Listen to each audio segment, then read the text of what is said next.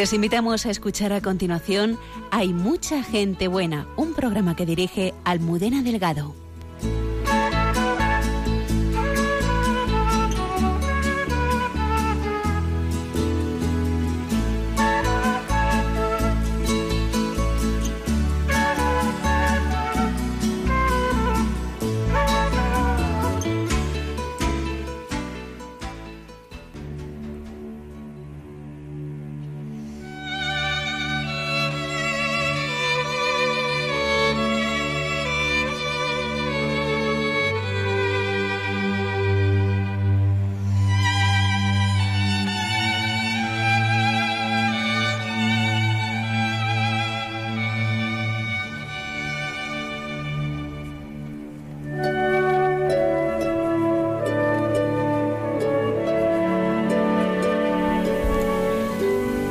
1934.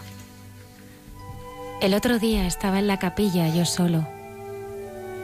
Había vuelto de la chocolatería donde había estado empaquetando unas docenas de pastillas de chocolate. Y allí en la capilla, Dios y yo que había ido a rendirle cuentas. Señor, le decía, tú estás muy arriba y yo estoy aquí abajo. Pero si yo pudiera hacer llegar hasta ti el humilde obsequio de un pobre trapense, que lo único que ahora os puede dar es el trabajo de envolver pastillas de chocolate. Y creedme, si yo pudiera subir al cielo y entregar mi ofrenda y volver a bajar a la chocolatería de la trapa, Señor, yo así lo haría.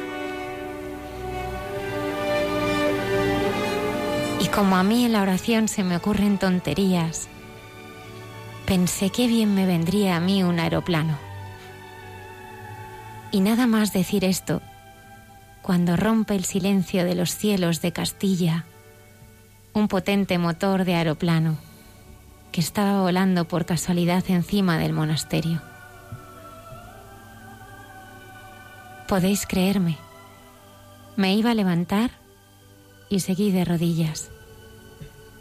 Pero ahora no le decía nada a Dios. Pensaba en el aeroplano que se me imaginaba había pasado por la trapa. Había cogido los chocolates de un novicio que no sabía volar. Y luego dirigiendo los mandos hacia el cielo, se los había entregado a Dios.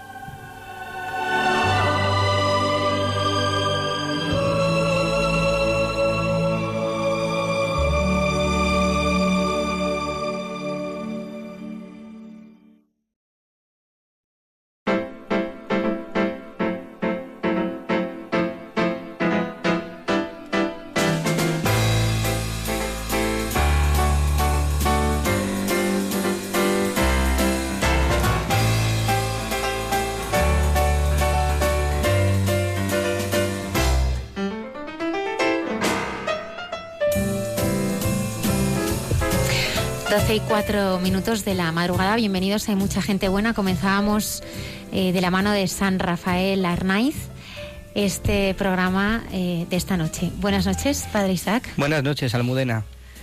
Buenas noches, Lola Redondo. Buenas noches. Y bienvenido, Luis Díaz, por fin en el, en el control.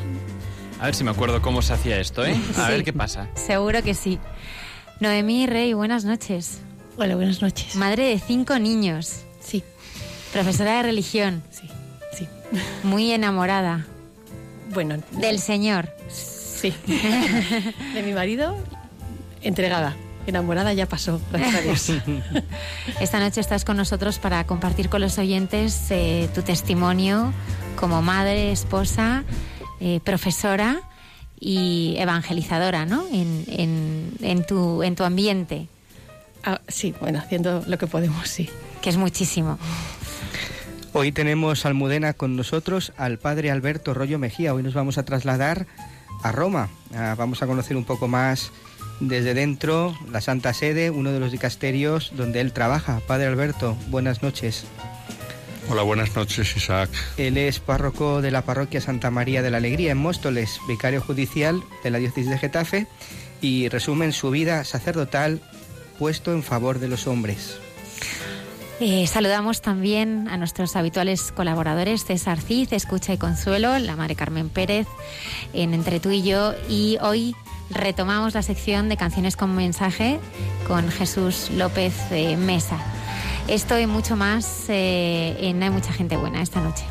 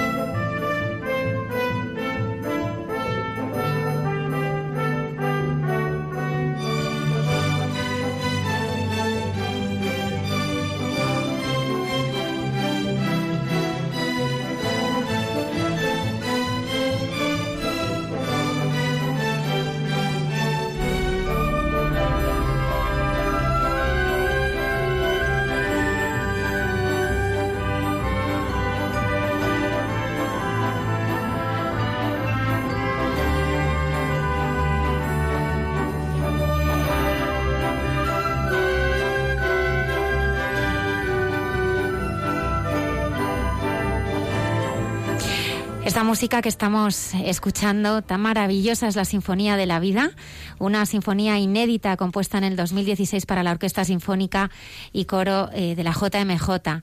Se ha estrenado a nivel internacional el pasado 26 de mayo en Budapest en el marco de un congreso pro vida de eh, One of Us. Hoy, esta noche tenemos a Pedro Alfaro, presidente de la Asociación Orquesta Sinfónica y Coro de la JMJ, gran amigo de este programa.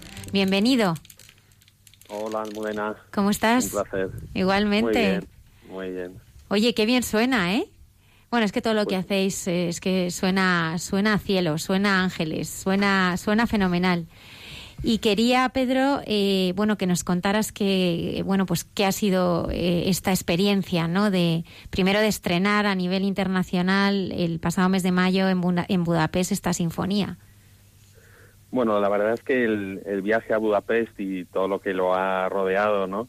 Pues ha sido algo maravilloso, ¿no? Yo la verdad que eh, volví lleno de, energía y de alegría, ¿no? De ver a todos los chicos de la orquesta, a todos los integrantes del coro, eh, pues cómo, cómo nos habíamos contagiado de la energía que, que también hay detrás de esta sinfonía, ¿no?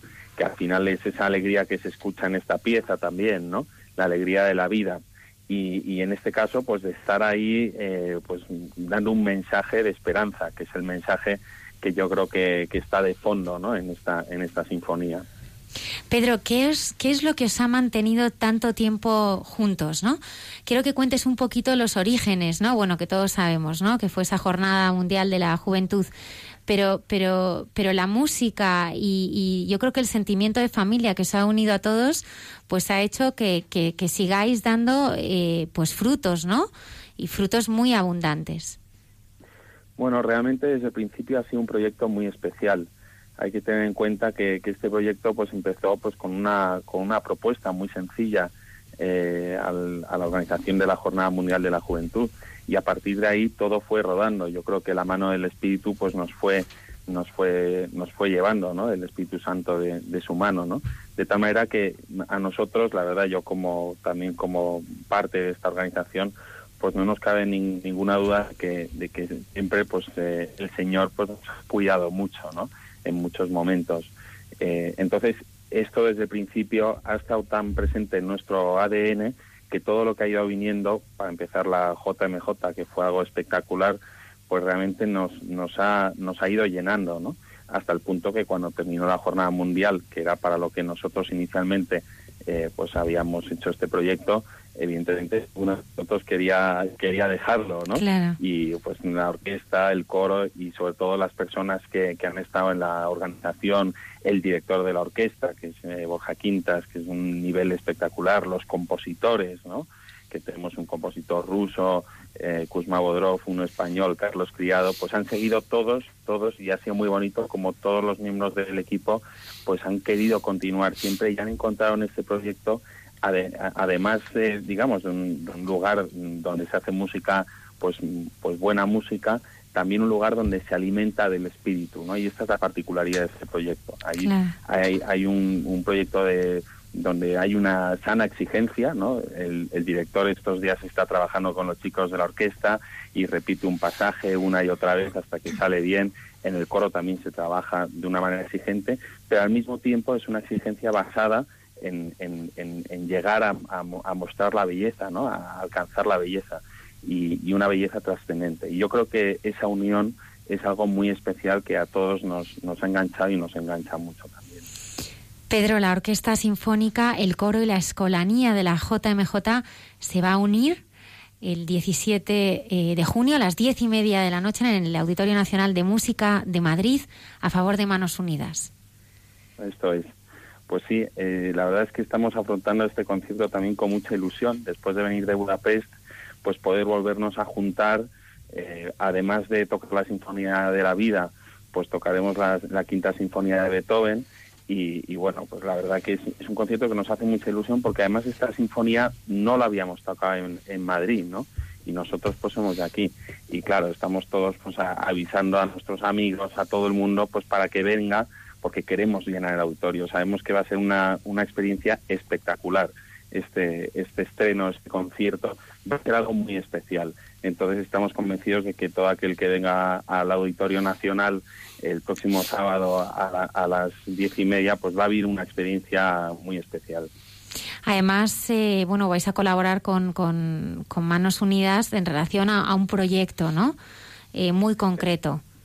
Exactamente es muy bonito porque yo la verdad que no sabía muy bien para qué proyecto sabía que nos iban a decir que iba a ser un proyecto concreto y, resulta que, es eh, para pues unas misiones que hay en Turkana, en el norte de, Kenia. Y da la casualidad de que hace 10 años estuve yo ahí en, en, Turkana con unos misioneros y con mi violonchelo. Así que puedo decir que fui el, único y mejor violonchelista de, de Turkana y conocí de primera mano el lugar para el que se va a hacer este concierto. Entonces me hizo verdaderamente mucha ilusión saberlo también.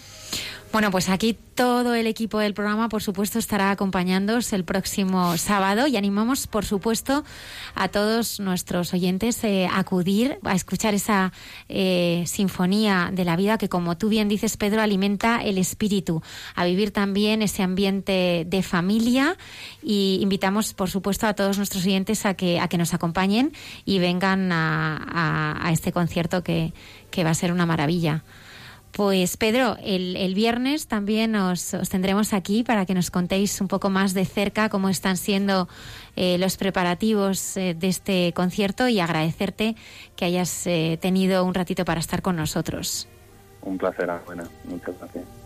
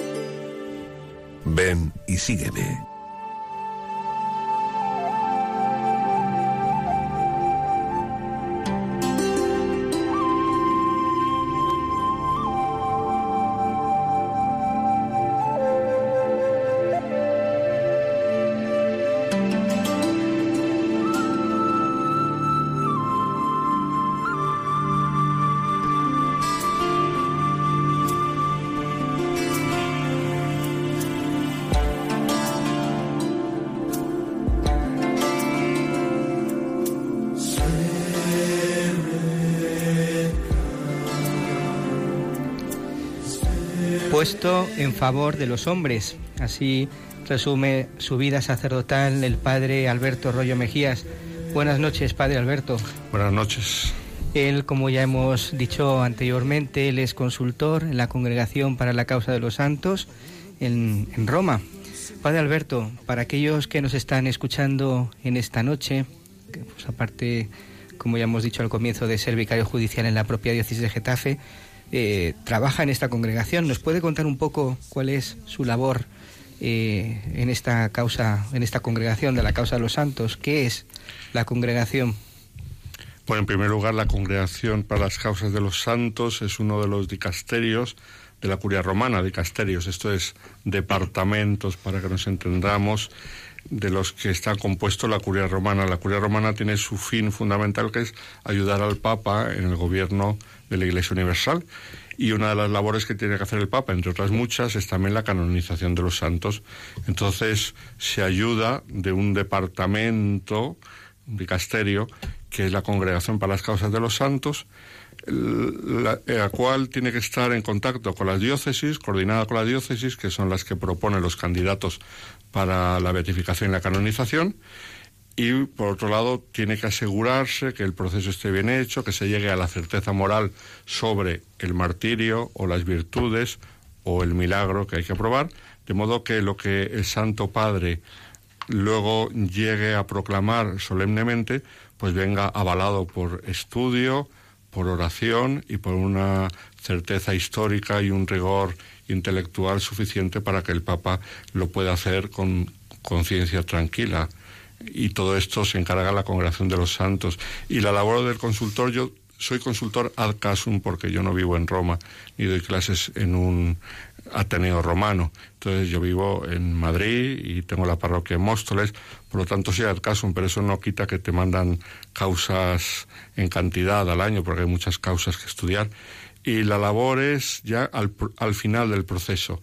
Después de que se ha hecho el proceso primero en la diócesis, luego se ha mandado a Roma, se ha revisado, se ha sistematizado, se ha resumido todo, al final, después de ponerlo también en lista de espera, porque hay muchas causas, al final llega a los consultores, los consultores teólogos, históricos también, historiadores, si es una causa antigua, y teólogos para todas las causas. Los consultores teólogos estudian la causa, luego se reúnen allí en Roma, la discuten, dan un parecer definitivo y luego, si el parecer es afirmativo, pasa a una comisión de obispos y cardenales que son miembros del dicasterio y si ellos también aprueban la causa, luego se presenta al Santo Padre. Padre Alberto, bueno, me parece apasionante ¿eh? todo el proceso de canonización. Tengo muchas dudas que iré planteando durante el programa. Todas porque, las que quieras. Porque es verdad, cuando, cuando, cuando hay, bueno, cuando vemos, ¿no? Y, o, o hemos presenciado, eh, pues, eh, alguna canonización, realmente, eh, bueno, pues eh, hay una hay un aspecto sobrenatural muy importante, ¿no? Eh, Hay un querer de Dios muy muy importante. Pero antes de entrar en este mundo apasionante de los procesos de canonización, nosotros queríamos preguntarte qué te impulsó a ti a ser sacerdote. Pues mira, yo tenía 17 años, estaba haciendo COU en aquella época, esto es el siglo pasado, estamos hablando, y entonces había COU. Y coincidió que en aquel mes de octubre y noviembre vino por primera vez Juan Pablo II a España, fue su primer viaje, Juan Pablo II. Y aquello fue una revolución grandísima en la Iglesia española, aquello fue eh, para todos la primera vez que un papa visitaba España en una visita apostólica. Entonces yo estaba en el colegio, mm, además estaba en una parroquia y además frecuentaba ambiente de sacerdotes y yo no, no estaba decidido, ni siquiera me lo había planteado en serio lo de ser sacerdote. Un poco sí, te lo planteas, claro, cuando estás en ambientes de iglesia, pero no me lo había planteado en serio y sin embargo fue la visita de Juan Pablo II a España la que me removió muchísimo, me cambió los esquemas.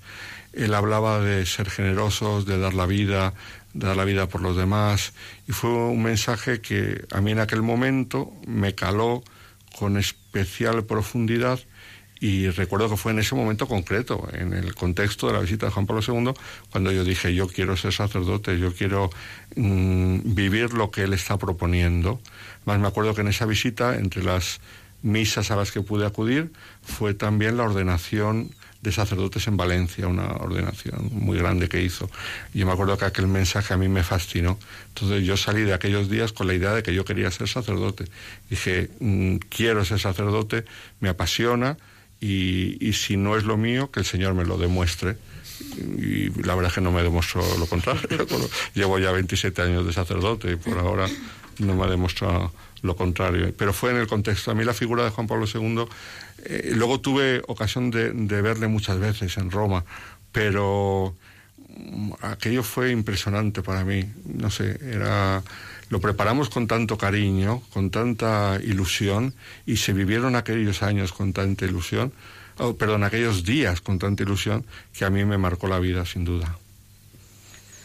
Más adelante conoceremos algún aspecto más de Juan Pablo II que seguro que te ha tocado el corazón, pero para un sacerdote siempre el día de la ordenación sacerdotal es un día eh, muy importante, un día en el que le cambia la vida, le cambia el corazón. Seguro que en ese momento hubo algún, algún momento concreto en que eh, la viviste de una forma concreta, ¿no? De, te impactó algo, te impactó algo en el corazón, te llamó la atención algún aspecto, algún momento. Pues sí, mira, me impactó mucho el cariño del señor obispo. Yo me ordené en Cuenca, yo estudié en el seminario de Cuenca y me ordenó don José Guerra Campos, un obispo entonces muy conocido, las nuevas generaciones no lo conocen, pero en aquella época era un obispo muy conocido. Y además me ordené solo, yo de sacerdote, por la edad, eh, yo acabé con 23 años, entonces el obispo me propuso si me quería ordenar o me quería ir a estudiar, entonces me fui a estudiar a Roma. Estaba yo estudiando en Roma siendo diácono y en diciembre, justo después de cumplir los, eh, los 24 años, una semana después, eh, me ordenó sacerdote en Cuenca. Y la homilía fue larguísima porque don José Guerra Campos predicaba 50, 55 minutos, una hora, una homilía muy larga, muy hermosa. Pero luego ha ocurrido que le han publicado esa homilía porque después de fallecer don José han hecho un poco, eh, no sus obras completas, pero han publicado muchas de sus homilías. Era un gran predicador, era un hombre con una cultura impresionante. Entonces, hay un volumen que es homilías para sacerdotes en las ordenaciones. Entonces, con gran sorpresa descubrí que en ese volumen estaba la homilía del 16 de diciembre de 1989, la, la de mi ordenación me quedé impresionado cuando vi que en ese libro estaba la homilía. Entonces, ya entonces la disfruté muchísimo, pero luego con el tiempo, leyendo y volviendo a releer la homilía, eh, además que habla, había varios que se ordenaban de diáconos y uno solo, que era yo que se ordenaba el sacerdote.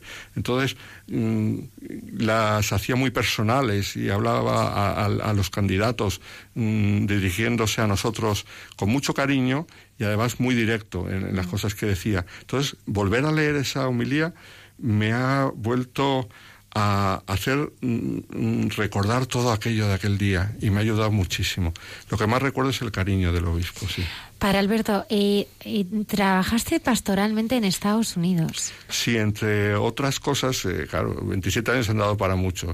También he trabajado en unos pueblecitos de Cuenca y también en Roma y en la Congregación de los Santos, pero de esos años, sí, durante cuatro años he estado en Estados Unidos. ¿Cómo fue tu experiencia allí? Hermosísima, ¿Sí? muy hermosa, sí, porque entre las cosas que hacía yo estaba en una parroquia anglosajona, era no tenía ningún tipo de, feligreses hispanos, pero a través de amistades hice varios apostolados que no eran directamente de la parroquia, mm, y que aparte de los de la parroquia, era una parroquia muy tranquilita, típica parroquia americana con su colegio de niños, y estaba muy bien, todo muy organizado, como, están, como hacen los americanos, pero unos apostolados que me han dejado mucha huella. Eh, entre ellos, uno fue con indonesios, con inmigrantes indonesios. En aquella época, esto era antes del famoso 11 de septiembre, pues entrar en el país era bastante fácil. Entonces, se dio en Filadelfia un gran flujo de inmigrantes de Indonesia y entonces mm, ocurrió que no tenía sacerdote que les celebrase misa. Y a mí, a través de unos amigos, me llegó, porque amigos que conocían a indonesios de estos inmigrantes, que eran todos inmigrantes ilegales, que no tenían sacerdote que les celebrase. Y yo pregunté, pero tan difícil es. Y entonces me enteré, que yo no lo sabía, que leer, indonesio es muy fácil, porque tuvieron colonización europea y se lee cómo se escribe. Entonces dije, bueno, pues no parece difícil. Y aprendí a leer indonesio. Y le celebraba la misa en indonesio todos los domingos. Entonces era curioso porque yo la homilía la hacía en inglés y luego un indonesio la traducía. Pero la misa toda es, muy fácil leer, indonesio. Entonces el apostolado con los indonesios mm, me dejó muy impresionado por, por, eh, por la candidez y la fe tan profunda que tenían esos inmigrantes indonesios, que para ellos era, fundamental en su vida. Luego otra pastoral, que Isaac me lo recuerda mucho, que también me ha dejado muy marcado, fue en la cárcel de menores. En los cuatro años que estuve, ayudaba con los presos católicos. Allí la cárcel de menores no es como aquí un centro de menores. Ahí es cárcel auténtica, cárcel con rejas, cárcel, cárcel y la capellana era una reverenda eh, protestante, sí, una, una mujer encantadora, que ella coordinaba a los, a los que venían a ayudar a las distintas religiones. Y entonces yo fui a ayudar a los jóvenes católicos, eh, chicos y chicas que estaban ahí en la cárcel. Y la verdad es que el trabajo de esos cuatro años con los chavales fue impresionante. Te dabas cuenta de lo importante que es la familia.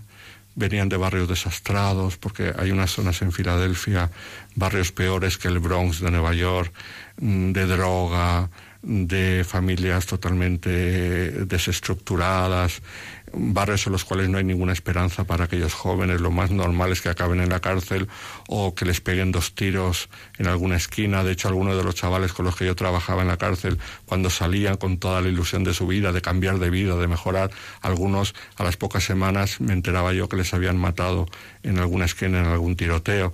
Todo eso fue muy fuerte, pero muy hermoso, te deja marcado. Y luego, por último, el último apostolado, que también fue los dos últimos años, fue con mexicanos, porque en Filadelfia no había mexicanos, en Filadelfia había mucho puertorriqueño. Y empezaron a llegar mexicanos eh, inmigrantes ilegales. Y ahí también ocurrió que en la zona, en el barrio en el que ellos vivían, pues no, no había que les celebrase, y ahí ya sí, ahí ya celebraba yo en castellano. Entonces esos tres apostolados, aparte del típico de la parroquia, me dejaron muy marcado. Fue unas experiencias muy bonitas, no de la América oficial, sino de la América profunda Y eso fue muy hermoso. Para Alberto, tú tienes el privilegio de estudiar la vida de los santos. Y para muchos, pues los santos, eh, comenzábamos el programa con San Rafael Arnaiz, pues son aquellas personas inalcanzables, como que nunca han pasado por la tierra porque están, están volando entre las nubes. Esos son los marcianos, esos no son los santos. Bueno, pero siempre pensamos que la santidad es algo, pues eso, efectivamente, extraterrestre, que es algo que no está al alcance eh, de todos. Y, y, tú que tienes el privilegio de, estudiar la vida de los santos, yo quería empezar con una pregunta, ¿no? Y es, eh, ¿cuáles son las, los aspectos eh, de la vida de una persona que, se tienen más presentes en un proceso de canonización? Pues lo hermoso de estudiar la vida de los santos es que te habla todo de normalidad, porque la santidad es normalidad. La santidad no son ni ñoñerías, ni cosas extraordinarias, es hacer de modo extraordinario lo ordinario de cada día. Esa es la santidad. Entonces todo habla de cosas ordinarias, pero hechas de modo extraordinario. ¿Y qué es lo que hace que una cosa ordinaria se haga de modo extraordinario? Mm, para que sea santidad es el amor, poner mucho amor. Si tú pones mucho amor, el amor de Dios, el amor que todos hemos recibido, y que Dios nos da y nos comunica en cada momento, lo ponemos en las cosas que hacemos, todo lo que hacemos, aunque sea muy ordinario, como pueda ser Noemí con sus cinco hijos poniéndoles el desayuno por la mañana, pues se convierte en algo extraordinario por el cariño con el que lo hace. Entonces, el, eh, fíjate, Juan Pablo II dio una definición de santidad que a mí me parece la más clara y sencilla, que es la santidad es la plenitud de la vida cristiana vivir la vida cristiana en plenitud. Entonces, si tú las cosas que haces cada día las haces con amor y lo vives en plenitud, esa es la santidad. Entonces, en un proceso de canonización, ¿qué es lo que se quiere probar? Pues que esa persona ha vivido la vida cristiana en plenitud. ¿La vida cristiana es de gente que camina por las nubes? No porque es que los cristianos somos tú y yo, y los que estamos aquí y los que están fuera, conocemos, somos gente normal. Entonces, vivirlo en plenitud supone hacer cosas raras, cosas que llamen la atención, pues no, hombre, alguno tiene que llamar la atención si hay alguna cosa especial. El padre Damián de Molokai, pues llama la atención porque se fue con los leprosos y se contagió de la lepra. Pero lo normal es hacer las cosas de cada día según tu vocación, pero en plenitud poniendo la carne en el asador. Y, lo que tienes que poner en ese asador, la que quieres poner, es la de tu corazón, la de, del amor que tienes que poner. Y lo que se tiene que probar es que la persona lo ha vivido así, sobre todo en los últimos años. Lo cual no excluye ni caídas, no excluye pecados, siempre que te levantes, no excluye errores, meteduras de pata, todas estas cosas no las excluye la santidad sino que se cuenta con ellas, es normal. Pero lo que se tiene que demostrar es que en esa persona había el deseo de vivir en plenitud la vida cristiana, que ha puesto los medios para realizarlo y que cuando por lo que sea se ha alejado del camino o ha caído, se ha levantado o ha vuelto al camino. Eso es, muy sencillo. Y luego, por otro lado, están las causas de, martirio, que no solamente es todo virtudes, también hay muchos casos de martirio. Qué importante aquello que nos acabas de decir y que creo que, ha abierto los ojos a más de uno de los oyentes, ¿no? Aquí Noemí, cuando eh, estabas hablando de que el santo no es el que... Eh, no, o sea, que el motivo de la santidad no es no caer en el pecado, sino saber levantarse, ¿no? Y pues le ha brillado los ojos, y es verdad, ¿no? Porque es importante, decía el Papa Francisco, que, que todo santo tiene su pasado, y tiene su futuro, ¿no? Bueno, el Papa usa esta expresión como buen jesuita, le encantan estas expresiones. No hay santo sin un pasado y no hay un pecador sin un futuro. Y, es verdad, ¿no? Mm, el padre Alberto es vicario judicial en la diócesis de Getafe y si, si entráis en su despacho hay una librería grandísima con todas una, una parte de las posiciones que él ha estudiado y seguro que, que hay alguna vida de algún, de algún santo que, que te ha llamado mucho más la atención? ¿Recuerdas alguna vida? Pues mira, entre las que estudié cuando trabajaba en la congregación, que ahí estuve tres años, y las que he estudiado después como consultor, hay muchísimas. Me acuerdo de las primeras que me tocó estudiar fue la de la Madre Maravillas de Jesús, la heroicidad de las virtudes de la Madre Maravillas de Jesús, que eran tres volúmenes, que además están allí en, eh, en la Vicaría Judicial, Isaac lo sabe. Y me dejó muy impresionado. Luego el hermano Rafael también me tocó estudiarlo. Me dejó muy impresionado la vida del hermano Rafael, que la si tuviéramos sí que destacar dos notas, tanto de la Madre Maravillas como de San Rafael, de su espiritualidad, pues de esas virtudes que, que hablábamos.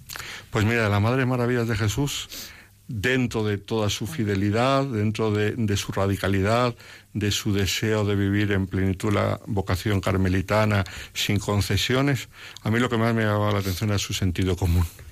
Tenía un sentido común grandísimo. Hay una frase que me encanta, la Madre Maravillas, que decía, algunos me dicen era la época esa, que todavía está de moda, que tengo que entrar en mí misma para encontrarme a mí misma. Y yo les digo, ¿para qué?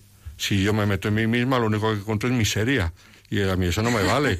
Yo lo que quiero es encontrar a Cristo. No quiero encontrarme a mí misma. O sea, decía las cosas con un sentido común. Era impresionante. Y, y además, desde la clausura, todo lo que ayudó. Ayudó a monjas enfermas, ayudó a gente que les construyó casas. Era una mujer con con un sentido mm, común que le llevaba a hacer cosas que a una monja de clausura decía, es que esto no es muy de clausura, construir una cooperativa como construyó ahí al lado de Getafe, de edificios para, para mm, trabajadores, y lo hizo porque porque tenía los pies sobre la tierra. Y del hermano Rafael, ¿qué te voy a decir? Pues mira, te diré una, una anécdota. Cuando se discutieron las virtudes del el hermano Rafael, hubo un teólogo que no estaba de acuerdo que no estaba de acuerdo, que decía que a eso no le parecía santidad, porque decía, claro, este chico lo que tenía que hacer era haber ido a su casa, haberse cuidado y no meterse en el convento si tenía una diabetes, tenía una diabetes durísima que no le permitía llevar la vida monástica. Entonces, cuando los médicos le dijeron que estaba enfermo, se tenía que haber ido a su casa y haberse cuidado. Y si se ponía bueno, que hubiese vuelto al monasterio, y si no se ponía bueno, pues se quedaba en su casa, porque Dios se ve que no le llamaba para el monasterio.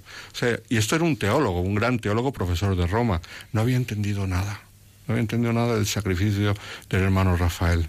El hermano Rafael, cuando descubrió que esa era su vocación, dijo, aquí hasta el fondo, como mm, decía Santa Teresa Jesús, aunque me cueste, aunque no pueda, aunque reviente, aunque me muera. Eso decía Santa Teresa Jesús. Pues eso es lo que hizo el hermano Rafael. Aunque reventase, que reventó, y aunque se muriese, que se murió.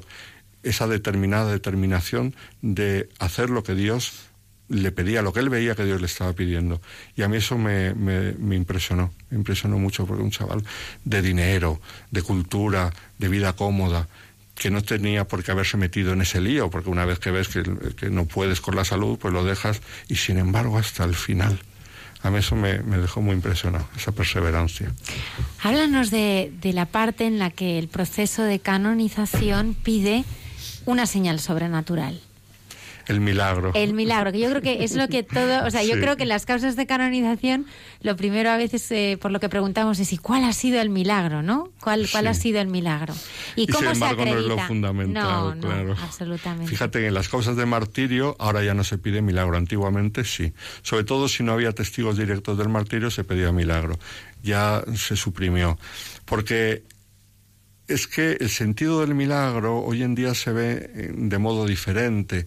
El milagro ya no es decir una prueba que Dios pone su sello, que este proceso va bien porque Dios ha concedido un milagro, no. El milagro se ve un poco como cumplimiento de lo que dijo Jesús en el Evangelio. Dijo el Señor, el que cree en mí hará los mismos signos que yo hago y los hará incluso mayores. Entonces, el milagro va por, ahí. El que está unido a Cristo y está unido a Él en el cielo, entonces mm, puede hacer esos signos. Y de hecho los hace. Mm, para llegar a la beatificación, si no es por vía de martirio, hace falta un milagro. Y para llegar a la canonización, sea por la vida que sea, por la vía, pues eh, hace falta otro milagro. Y sí, sí que los hay. ¿Cómo se prueba? Pues de un modo muy sencillo. La inmensa mayoría son milagros médicos. No necesariamente, hay algunos que no son médicos, pero la inmensa mayoría son milagros de curaciones. Entonces eso lo tienen que decir los médicos. Hay una fase médica que esa no es teológica, esa es médica. Los médicos tienen que decir que no hay explicación humana para esa curación, sea la que sea. Una vez que los médicos han dicho que no hay explicación humana, pues entonces ya ahí entran los teólogos que dicen a ver si se invocó solamente a un siervo de Dios o si se invocaron a varios pero se ve claramente que la invocación principal fue a un solo siervo de Dios, si esa invocación fue a tiempo, o sea, tempestivamente, cuando la situación estaba todavía en plena gravedad y esa invocación fue eh, confiada. Entonces, ahí pueden entrar los teólogos, pero la primera parte la tienen que decir los técnicos, claro. Padre Alberto, ¿puede traernos algunos algún milagro que haya estudiado de algún santo? Pues me estoy acordando un milagro muy bonito que fue el de la canonización de Edith Stein, de Teresa Benedicta de la Cruz. Y lo recuerdo con especial cariño porque, porque ahí fue un médico judío el que tuvo que convencer a los médicos católicos del Vaticano. Eh, en el Vaticano la comisión de, médicos, pues bueno, son todos de, de, allí, son todos católicos.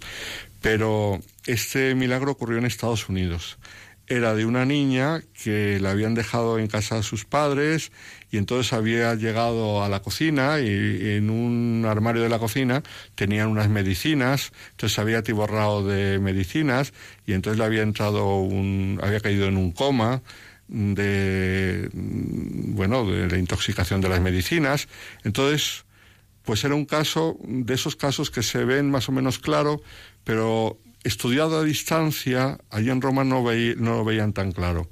Pues entonces el médico que la curó y que siguió el caso en Estados Unidos, que era un médico judío, que, no era, ah, que a él le podía dar igual todo esto de las causas de los santos, pero él estaba convencido de que ese caso era inexplicable. Y no había manera de que le convenciesen de que el caso era explicable. Entonces él mismo fue a Roma y pidió hablar en la comisión que estudiaba el caso, porque se reunieron dos veces. La primera vez no lo veía muy claro, la segunda vez mm, dejaron que este médico les hablase y fue el médico judío el que, dándoles las explicaciones, les convenció de, la realidad de este caso, que, que, no, era explicable eh, y que era un caso totalmente extraordinario. Ese lo recuerdo con cariño porque fue este médico judío, sí. Hace unas semanas se, se discutió, se discutieron las virtudes heroicas del Papa Juan Pablo I. Eh, queríamos hablar un poquito sobre él es un papa más que quiere canonizar como a casi todos los demás del siglo XX. ¿Cómo era eh, Albino? Fíjate, cuando me llegó la causa, eran cinco volúmenes, la, la causa de Juan Pablo I. Cuando me la mandaron, lo primero que me pregunté antes de abrirla es precisamente eso. Bueno, pues un papa más que quieren canonizar, porque en el siglo XX casi todos están o están en proceso o ya han llegado al final del proceso. Y sin embargo, leyendo el proceso de Juan Pablo I me di cuenta que no.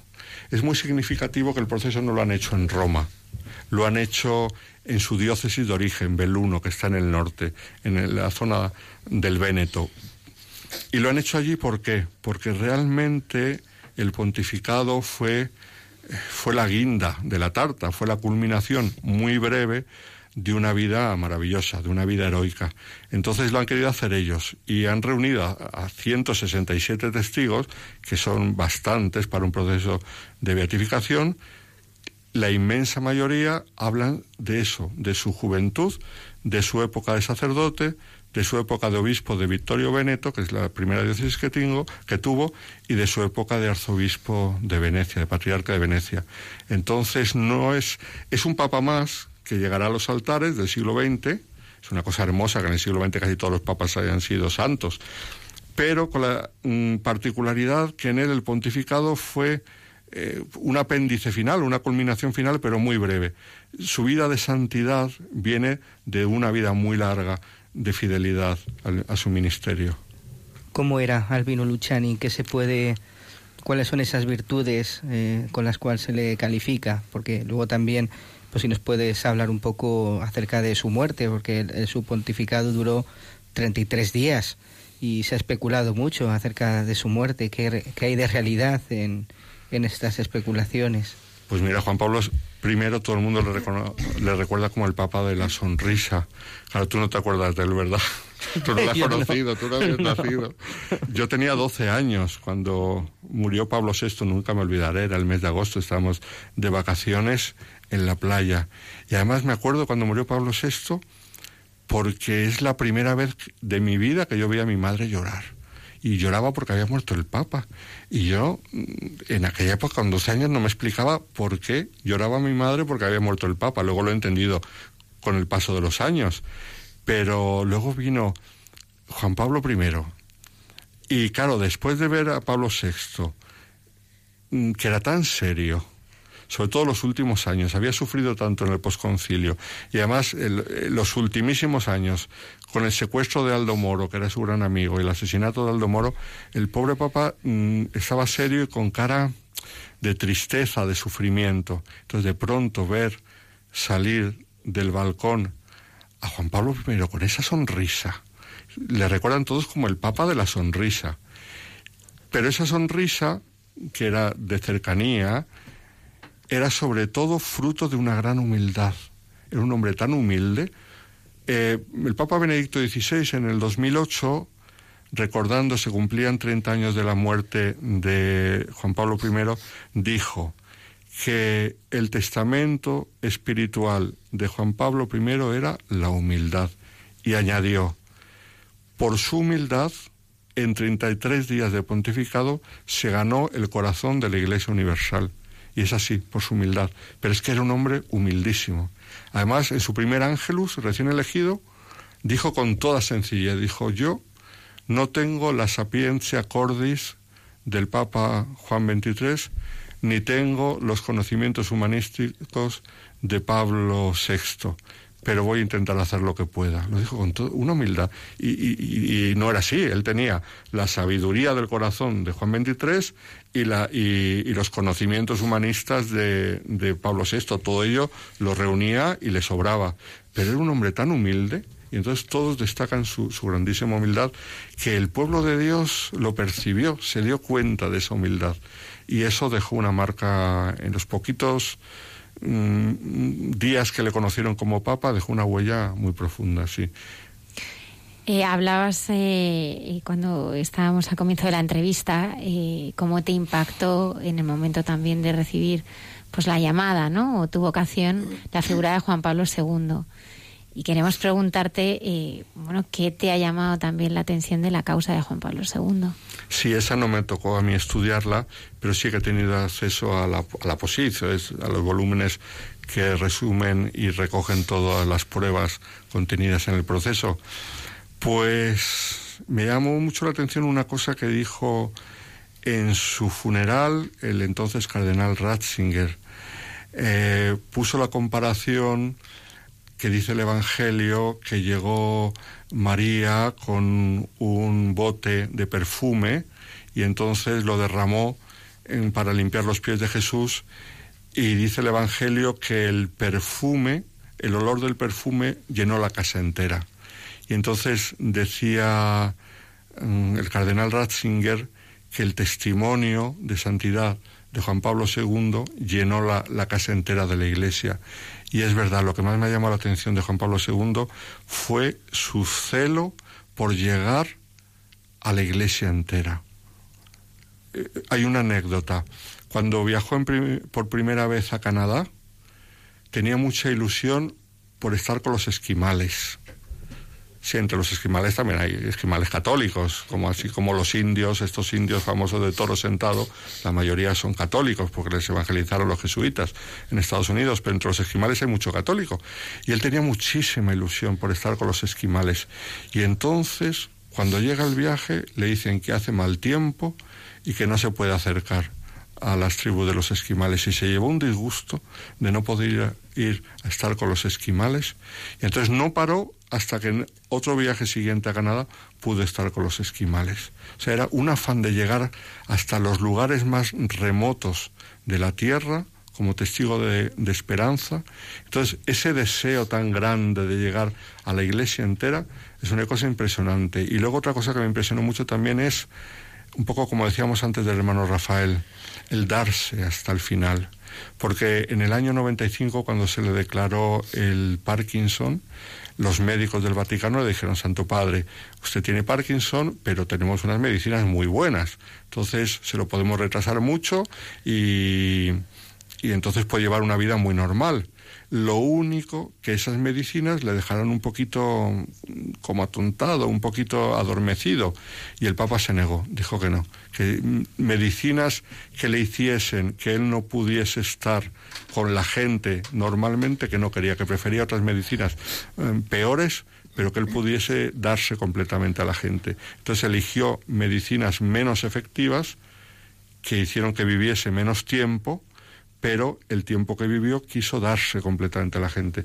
A mí esa entrega total mm, de Juan Pablo II, me, que además la hemos conocido todos por los medios de comunicación, ha sido como muy visible y muy patente, me ha llamado mucho la atención.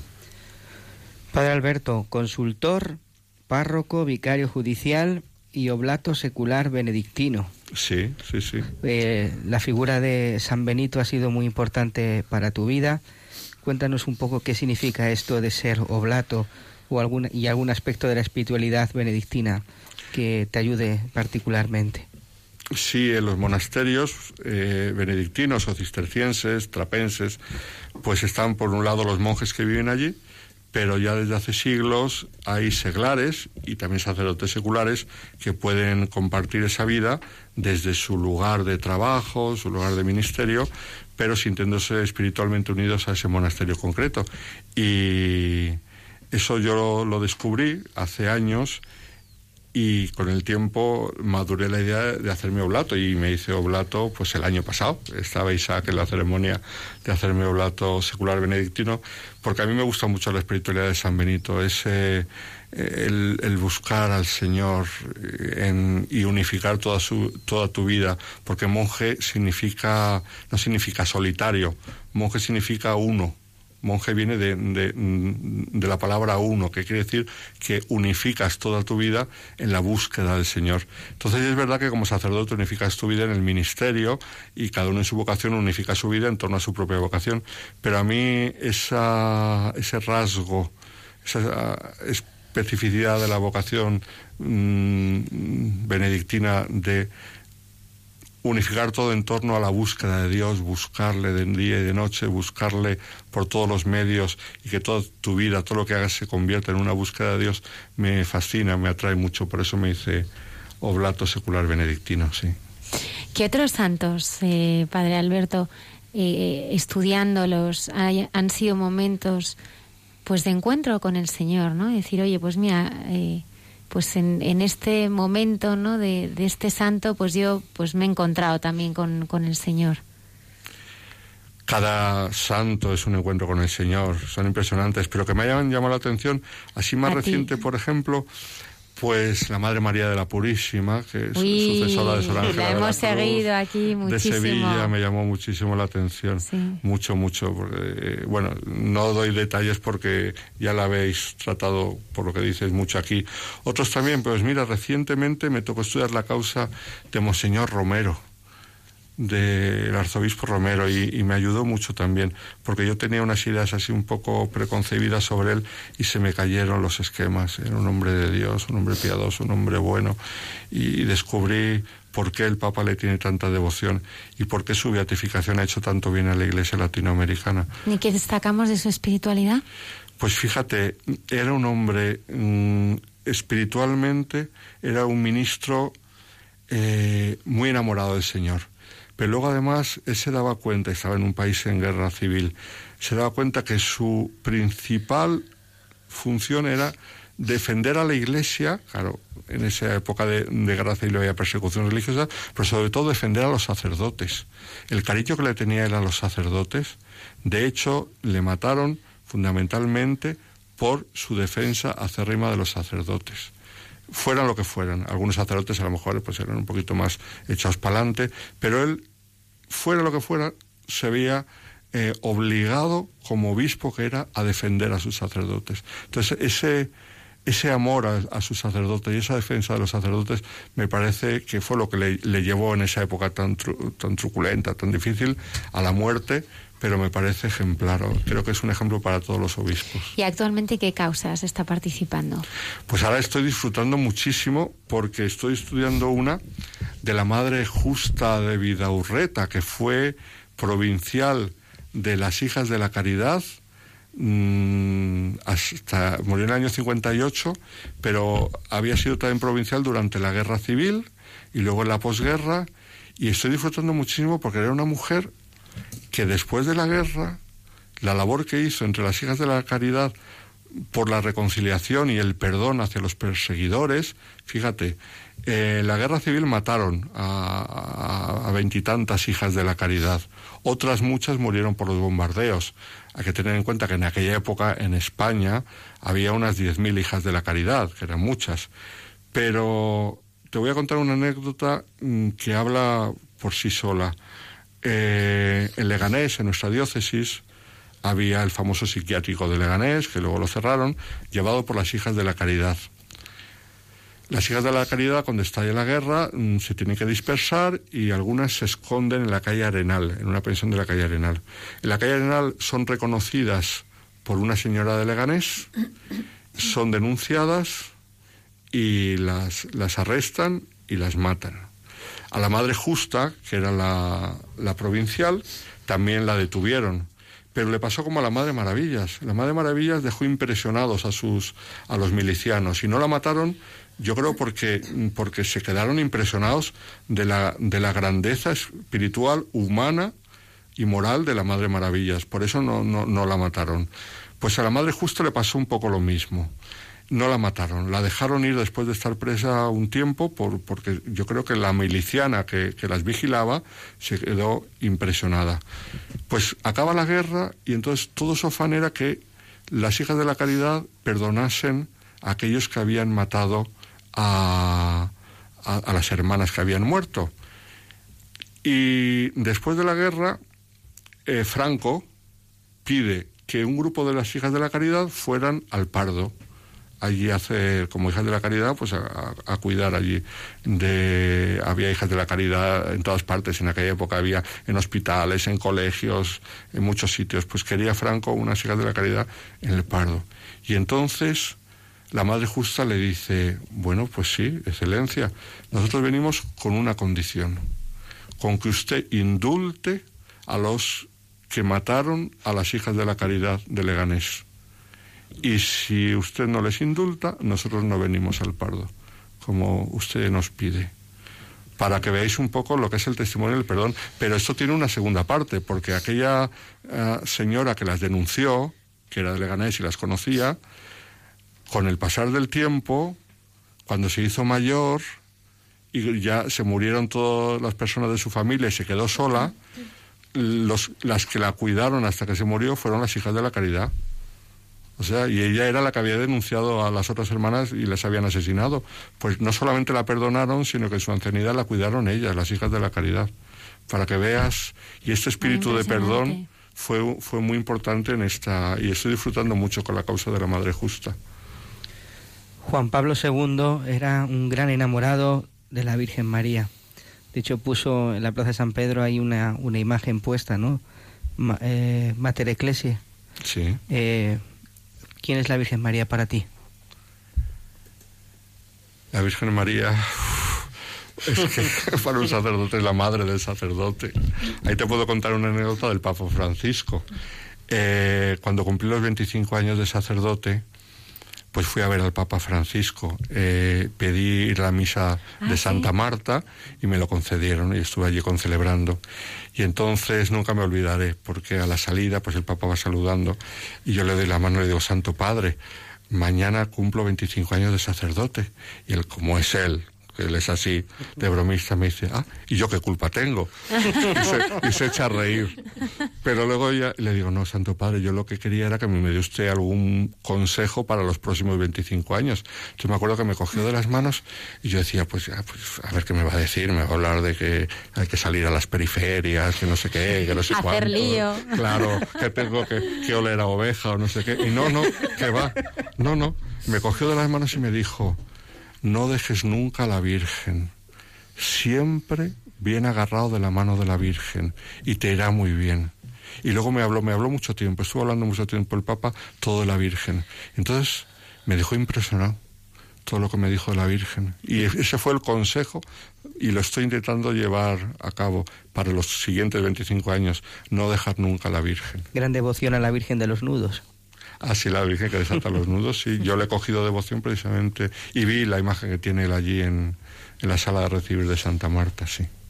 Padre Alberto Arroyo, ha sido un placer. ¿eh? Ah, el placer ha sido No, mío, no, vamos sí. a institucionalizar una visita para estudiar eh, causas de los, santos. ¿eh? Ah, Sería interesantísimo. Ha sido un placer, gracias. muchísimas gracias. Seguro que nuestros oyentes eh, han disfrutado muchísimo, ya preparados para escuchar también a Noemí. Muchísimas gracias por haber estado esta noche con nosotros. Gracias a vosotros.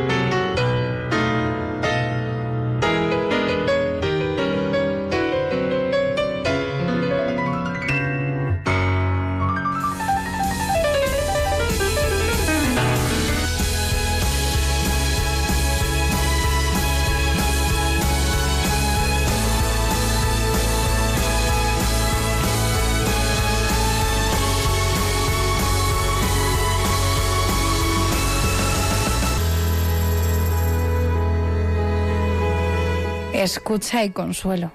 Una mirada cristiana al sufrimiento.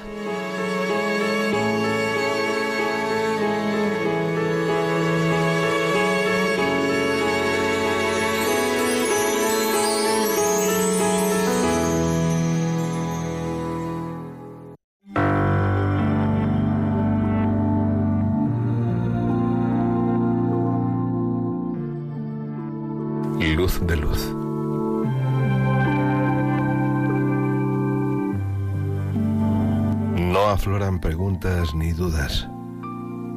Solo una compasión profundísima que inunda tus ojos como un resorte, sin contar contigo. Una paz profunda y un vacío parecido a sentirte ausente, un no estar.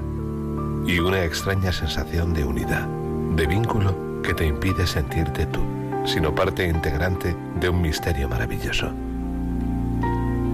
Todo ello en segundos y mientras una enferma de aparente inmovilidad y mal pronóstico alza las manos e invoca al Espíritu Santo, tras comulgar una minúscula porción de pan sagrado ante el asombro de su familia, desesperada, por cierto, por el rechazo de ésta a ingerir alimento alguno. Acudimos tras acompañar a morir a un hermano muy joven. Oramos con él para encomendar su alma, rogando a Cristo que pacificara su ser. Y el Espíritu nos respondió en otra habitación por medio de una enferma grave, capaz de bendecirnos y de sacralizar un momento indefinible. Sé que no me escuchas ni me lees, hermana, pero necesito decirte gracias, porque desde entonces me siento aún más pequeño y plenamente convencido del actuar de Dios en el sufrimiento, de la belleza de lo incómodo, del premio inmerecido de su presencia.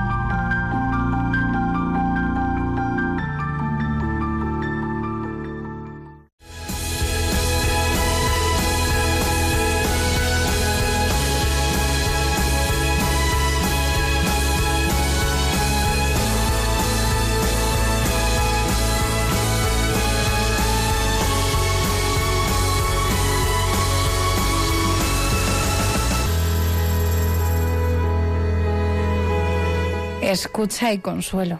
Una mirada cristiana al sufrimiento. Por César Cid.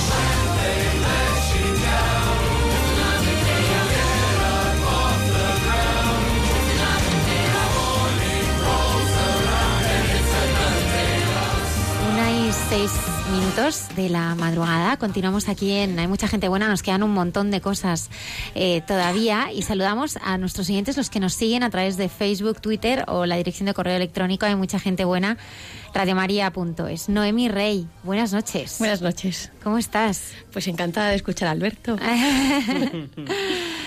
Noemi, cuéntanos un poco de ti. Preséntate a los oyentes. Pues eh, Estoy casada desde hace 12 años. Bueno, vamos a hacer 13 ya. Eh, mm, quiero mucho a mi marido, que quede claro que parece que... Eh, tenemos cinco niños. Eh, estudié Derecho. Mm, ejercí como abogada durante ocho años.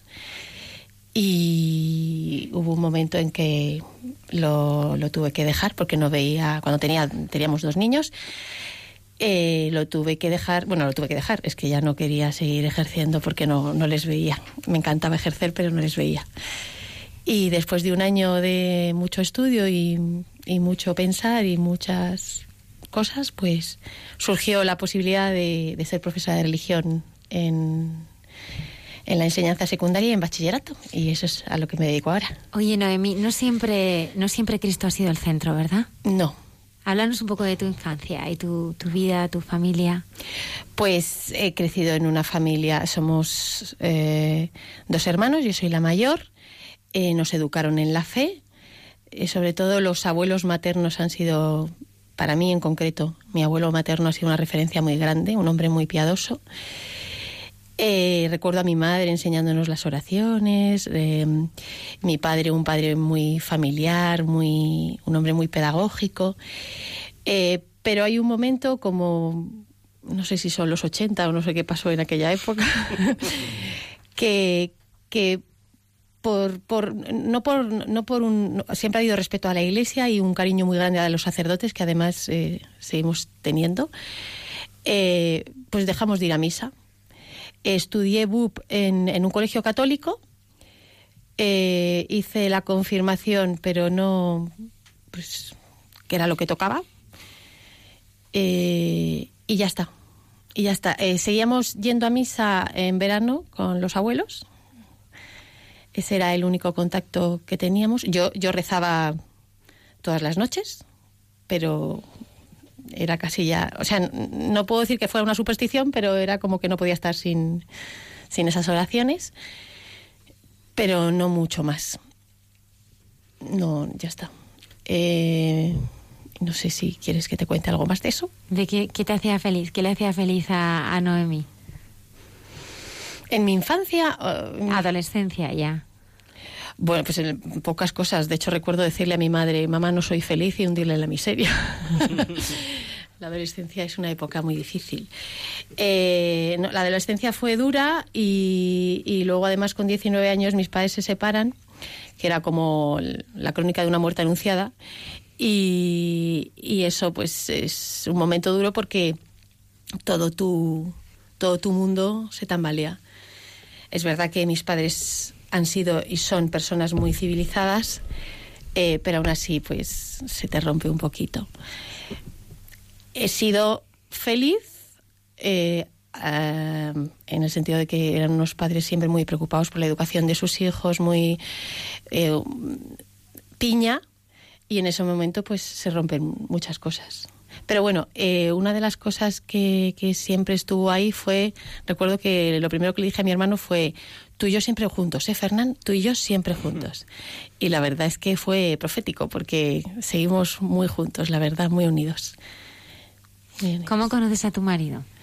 Bueno, la verdad es que la historia es, eh, o sea, no terminamos, pero por medio de una amiga, de una amiga que, que nos hicieron una especie de cita ciegas y, y le conozco en, en, una discoteca de su madre y bueno, y nos conocemos. Eh, a la semana vamos al cine y me invita a cenar y empezamos a salir. Hmm. Sí. ¿Estabas ya dentro de la iglesia? No, no, no, no, no. yo empecé a salir con un chico que extrañamente iba a misa los domingos. Entonces eso era una... Estaba separado. Estaba separada de la, de la vida de la iglesia, el Señor no era el centro. No, no, no, claro, claro. No, yo yo creo que desde que salgo de tercero de BUP no bueno, lo, único ya os digo, en Galicia sí, pero no, no, no era el centro para nada. Ni, ni o sea, había un, un, querer, eh, o sea, pero no estaba integrado en la vida. O sea, es, no, es como lo que decía Alberto de San Benito, ¿no? No tenía nada que ver. O sea, de vez en cuando, pues te acordabas de que, de que había Dios y, y si había que defenderlo, se defendía. Pero además era lo típico de, ¿pero tú vas a misa? No, no, no, yo no voy a misa, no. ¿El centro cuál era? Yo, imagino que yo, sí. ¿Y cómo, te, cómo se rompe este yo? Pues con mi marido Miguel Ángel. La verdad es que eh, Miguel eh, vive la fe de, con mucho sentido común. Me, me, apasiona. Me encanta porque es, es puro sentido común. Entonces, eh, él. Hay un momento en que me dice: Yo los domingos voy a misa entonces, eh, ahora me toca ir a misa, si quieres acompañarme. Entonces, claro, yo que me sentía católica, de cómo no te voy a acompañar. Entonces empiezo a acompañarle a misa, a la parroquia donde ahora vivo mi fe, en los Santos Niños Justo y Pastor de Parla. Y, y claro, vas a misa, le ves comulgar, pero tú no comulgas, claro, porque yo ni sé el tiempo que llevaba sin confesarme. Eh, recuerdo al, párroco de, allí que se acercaba, hablaba con nosotros, era, amigo de Miguel Ángel. Y cuando ya llevábamos un tiempo yendo, hay un momento en que se me acerca eh, muy discreto y lo hizo de un modo que, que yo creo que no le oyó nadie. Me dice, Noemí, me he dado cuenta de que, de que no comulgas. El día que quieras, cuando quieras, estoy para confesarte. Entonces yo me puse a llorar, soy muy llorona, y me puse a llorar, me vine abajo y, me fui. Entonces eh, se acercaba el momento en el que iba a venir Juan Pablo II a Cuatro Vientos en el 2003. Eh, y entonces estábamos debatiéndonos entre ir a la Feria de Abril o a ver a Juan Pablo II. Y además estaba la misma. El padre Alberto hubiera decidido ir a ver a Juan Pablo II, seguro. Bueno, no sé yo. ¿eh? La Feria de Abril. Eh, no, además en aquella época es que tenía exactamente el mismo peso. Lo que pasa que yo me acordaba de mi madre que le había ido a ver, yo no sé si en la época que tú dijiste, no sé si em, había ido, eh, además que nadie se animó a ir con ella y ella se plantó sola en la castellana. Y, recuerdo de niña oírle decir que cuando Juan Pablo II había pasado a su lado, que había sentido algo muy, o sea, que, que su cuerpo, como que ella decía, se me ha puesto el cuerpo del revés, ¿no? Entonces a mí aquello, pues de estas cosas que se te quedan. Entonces yo era curiosidad. Por un lado era curiosidad y por otro lado yo pensaba, tenía 83 años, se, se murió un año después. Un año... eh, no le voy a entender. Estaba ya con Parkinson. eh, ¿Qué, qué voy, a hacer? No, es que no, no, no. Al final, no me acuerdo muy bien por qué. eh, estamos en las reuniones previas a ir a, a Cuatro Vientos y se vuelve a acercar don Álvaro Ojeda a decirme, pero ¿cómo va a venir el Papa y tú sin confesar? Y yo empezaba, bueno, me voy a ir porque yo vivía en Humanes, en Humanes de Madrid. Y yo decía, me voy a Humanes, le cuento los pecados gordos a este que no me conoce y luego ya, claro, don Álvaro ya me empezaba a conocer un poco, entonces claro, me daba mucho, mucho reparo y mucho apuro. Y, y entonces, pues, pues esas eran mis cábalas. Y no sé muy bien cómo, cómo terminé un viernes en Parla, en Santos Niños Justo y Pastor, llamando a la puerta del despacho de, don Álvaro, que fue impresionante, porque cuando me abrió la puerta, eh, mira al cielo, al, al techo, y dice, mis oraciones se han, se han cumplido. Estoy seguro que también, y muchas más las de mi marido, que jamás me dijo nada, jamás, ni vente a misa, ni yo, ahí veía muchas oraciones detrás, muchas más. Y entonces fue una confesión en la que yo me sentí muy acogida. Mm, Sobre todo es que yo recuerdo, recuerdo cómo, cómo él la sentía y era, que era como que parecía que las cosas que a mí me, me estaban pesando tanto, a él le parecían lo más normal del mundo y me sentí tan acogida y cuando le explico esto a mis alumnos, eh, les digo, es que es como cuando estás oyendo un sonido que te está aturdiendo pero ya no te das cuenta y de repente se para. Y es como un descanso, pues así, así salí yo de aquel confesionario. Así que fue un comienzo. Sí. ¿Cómo fue esa transformación? Que es una transformación, yo creo que del corazón, ¿no? Sí. Todo encuentro con el Señor es, bueno, es un encuentro de dos corazones. Y cómo se va cambiando el tuyo y, y hasta, hasta como tú decís ahora, ¿no? Hasta, hasta hacer que, que Cristo sea el centro. Yo, yo, no, yo no tengo la sensación de, de una caída del caballo. Yo, yo, o sea, una cosa como muy suave. O sea, es verdad que Cuatro Vientos, que fue enseguida, eh, a mí me, me impactó. Me impactó mucho ver a un sacerdote que se nos murió en la parroquia, Santi, Santiago Durán. Eh, nos separamos de, o sea, había tanta gente que te ibas separando de la, de la, de la gente que tampoco conocíamos mucho, pero nos quedamos solos con Santi. Y yo a Santi apenas le conocía. Y a mí me impactó ver aquel sacerdote llorar y llorar como un niño, escuchando al Papa. Claro, lloraba él, lloraba yo. Y, y me impactó el Papa, esa energía con 83 años, con Parkinson. Es que yo recuerdo, luego he intentado ver imágenes, pero yo recuerdo hasta dar un puñetazo en el, en el brazo del... A mí aquello me impactaba, ¿no? Y, y a mí me dejó muy marcada una frase que dijo, Cristo es el único que nunca defrauda. Y, y- y la verdad es que mm, sigue resonando en mí, porque te pueden defraudar todos, tú te defraudas a ti misma, pero el Señor no te defrauda nunca. Entonces, ese es el, el primer hito de, de mi vida en, en el camino de Dios. ¿Cómo fuiste poco a poco, eh, bueno, pues eh, formando esa familia con tu marido, eh, bueno, viviendo, ¿no? Una vida de, de fe donde ya no erais dos, sino que erais tres, porque Sí. vivíais para él, ¿no? ¿Cómo es ese cambio? Ya te digo, es poco a poco, pues eh, los prematrimoniales. O sea, es verdad que cuando, cuando después de ir a Cuatro Vientos, después de confesarme, el noviazgo es todo es distinto. Ya, ya no es lo mismo. Es verdad que yo demandaba formación y, y la tuve. O sea, hice cursos, eh, cursos prematrimoniales, métodos de regulación de fertilidad. Además que fue un clic que no, no, no, no me tuve que nadie me tenía que convencer de vivir la castidad, nadie me tenía, o sea, me parecía como obvio, o sea, ya has entrado aquí y es que es, es como, ¿no? No, no, no, no, no, no nadie me tenía que convencer. Eh, entonces nos casamos Y eh, mi marido es supernumerario del Opus Dei, que fue una de las cosas que al principio me, me, me costaba, ¿no? Que recuerdo que fue uno de lo, lo que le pregunté ¿no? Eh, a, a, a, don Álvaro, ¿qué opinas del Opus? Y me decía que se dicen muchas tonterías y a mí aquello me ayudó muchísimo, ¿no? Entonces, eh, justo después del viaje de novios, Miguel Ángel se iba de convivencia con la obra. Y yo me quedaba más colgada que recién casada. Era como, ¿eh? me acabo de casar y me quedé una semana sola.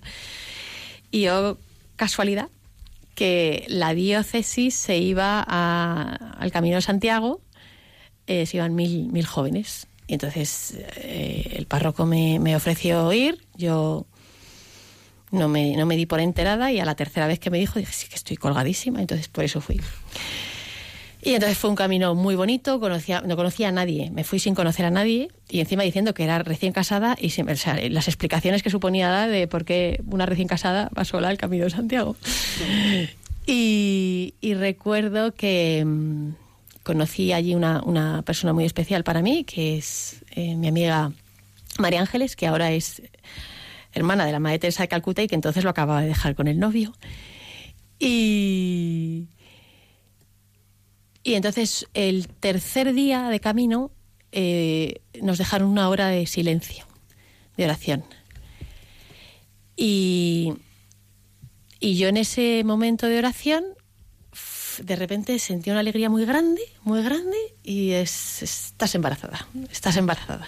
Entonces me tiré todo el camino, eh, no te sé explicar cómo, pero me llamaban Robocop, o sea, no me podía parar porque me enfriaba, o sea, yo creo que tenía que ser efecto del embarazo porque efectivamente estaba embarazada. Y entonces, como, no, como era una ignorante, porque a día de hoy me pasa eso y dejo el camino de Santiago, porque es muy peligroso. Entonces, mi única referencia era mi amiga María Ángeles, que era exactamente igual de ignorante que yo. Y entonces yo le pregunté, hija, si estoy embarazada, ¿esto será bueno? Y me decía, sí, que ya se mandan mucho caminar, mucho caminar. sea, yo estábamos caminando. Y, y entonces, pues nada.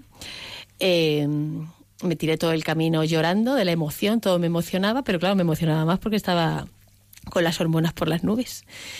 Y nada, cuando llegamos del camino me hice un, un, test de embarazo y estaba embarazada de mi hijo, Santiago, que es Yago, el mayor. ¿Cómo, ¿Cómo era bueno la llegada de tu primer hijo y cómo se vive la fe en familia? ¿Cómo vivíais la fe en familia? Pues nada que ver con ahora, estás aprendiendo y, y ser primeriza es, es un horror es la verdad que es, es, lo tienes que pasar porque es un, es, es un horror. Miramos a Luis. A Luis. Luis, unas palabras. Creo que Sara está dormida y no escuchará esto hoy. Vale. Mañana seguro, pero vale. hoy no. Pues eh, hacíamos lo que podíamos. Es verdad que desde el principio eh, entramos en algo que para nosotros es fundamental en nuestra vida de matrimonio, que es un, un grupo de matrimonios que tenemos en la parroquia. Eh, y, a partir de ahí eh, empezamos a vivir la, lo, que es la espiritualidad conyugal, que no es nada más y nada menos que el Espíritu Santo en el matrimonio. No, no se trata de hacer cosas raras ni de rezar cosas diferentes. Pero es verdad que yo recuerdo los dos primeros años de matrimonio duros eh, los recuerdo como estábamos encajando, cada uno venía de su historia y yo creo que nuestra generación no está no estábamos preparados, no sabemos lo que es el matrimonio, no el compromiso nos a nosotros al menos, o sea, bueno, a mi marido el tema del compromiso no, es una persona en ese sentido, pero yo recuerdo que para todo se me hacía un mundo. Y fue fundamental el grupo de matrimonios y el sacerdote el sacerdote. Creo que en aquellos dos años el, el, sacerdote fue clave. Y si no hubiese estado el sacerdote, y eso lo hemos hablado muchas veces Miguel Ángel y yo, no sabemos qué hubiese sido de nosotros. Sí. Eh, dices que todo se te hacía un mundo y que el sacerdote y el grupo te ayudó mucho. ¿Cómo fue esa ayuda? Eh, ¿Qué bueno, se te hacía un mundo? Pues eh, se te hace un mundo desde que tú ya no es solo tu vida eh, personal, ya tienes tu marido, eh, hay un niño que te demanda y que tú llevas viviendo para ti misma muchos años, eh, y luego eh, la, la, familia de origen de tu marido. Entonces, todo eso, encajarlo no es fácil. Y, yo, además, que creo en eso, o sea, para mí, o sea, para mí la oración, los sacramentos y el sacerdote fue fundamental. Y, por ejemplo, o sea, mm, adoro a mi suegra y veo que ella y yo hicimos un esfuerzo terrible porque al principio para las dos fue igual de difícil. Y creo, o sea, para mí mi suegra es, modelo de suegra, porque eh, siendo una mujer con mucho carácter como yo, las dos, eh, cuando tu marido es lo más importante en el mundo y es la madre de tu marido, es que, no, es que no te puede caber en la cabeza otra cosa que respetarla y quererla y que entenderla. Y ella, por su parte, hizo lo mismo. Pero hasta que eso fue así, hubo un, camino y un recorrido que a mí me ayudó en concreto el, el sacerdote. En esto en concreto fue el sacerdote. Noemí, como madre de cinco hijos, eh, ¿qué es lo más importante para ti en su educación o qué, es qué te gustaría, qué sueñas para ellos? Pues que amen al Señor y que sean felices. Eh, Miguel Ángel y yo, además, eh, o sea, primero es el amor del matrimonio. Para que ellos funcionen, o sea, si, si yo primero no amo a Miguel Ángel, eh, no, les puedo amar a ellos. Es, imposible. De hecho, en el momento que hay el más mínimo roce, los primeros que lo notan son los niños, porque tú no estás bien, tú no les puedes dar lo mejor de ti. Y luego, ellos... Em, yo, además es que he, descubierto una vocación en esto de la educación de los hijos, porque me parece lo más maravilloso, o sea, me parece la tarea más bonita que, tengo en la vida.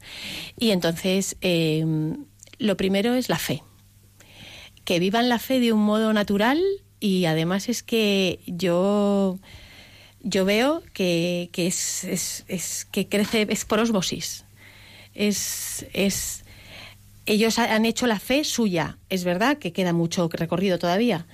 Entonces la fe y educar en la belleza. Ahora estamos muy muy muy enamorados de educar en la belleza. Hemos leído un libro maravilloso que os recomiendo a todos el despertar de la señorita Prim que está basado en, en, las teorías de un profesor eh, de literatura, John Senior, y es una maravilla. Entonces, eh, él habla de, de, que la familia tiene que estar en torno al hogar, en torno a la música en directo, eh, a raíz de un proyecto que nuestro actual párroco, el pater Jaime Bertodano, que es Maravilloso. Que le hemos invitado a que venga a este programa, nos da siempre calabazas, pero nosotros lo seguimos intentando. Pues seguid, por favor.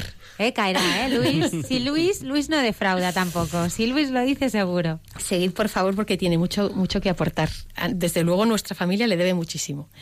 Porque tiene todo este amor por la belleza. Es que este que la belleza salvará el mundo, ¿no? Como es importante la educación de los hijos, los signos, ¿no? En las épocas fuertes, eh, la velita para rezar, en, las velas de Adviento, todo, todo son, son aportaciones que él, por lo menos en mi familia, nos ha dado, ¿no? Y entonces eh, John Senior habla de eso, de en torno a la música. En, en, la, en la, parroquia hay un proyecto para... Mm, eh, creo que se llama Música Futura, pero no sé si lo han cambiado de nombre. Bueno, el caso es ayudar por medio de la música y por medio de la belleza de la música a los niños. Entonces, a raíz de ese proyecto, nosotros que no entrábamos en el proyecto, pues eh, pedimos si la profesora podía, podía darnos clase en casa. Con cinco niños, pues ir al conservatorio no me, no me, no me resulta fácil. Y entonces, bueno, aparte de que la, profesora es maravillosa, los tres mayores están estudiando violín. Llevan ya dos años y con cosas muy sencillas. Ayer, por ejemplo, el lunes tocan un concierto y ayer estaban tocando en casa y decía, esto es lo que dice John Senior. Chicos, dándonos un concierto. Y es que era como, es que esto es lo que une una familia, ¿no? Eh, la lectura, ¿no? leer eh, todos y cuentos, no los cuentos de Disney, sino los cuentos de hadas originales que yo no conocía. John Senior tiene la lista de los mil buenos libros. Bueno, todas esas son mis pasiones con la educación.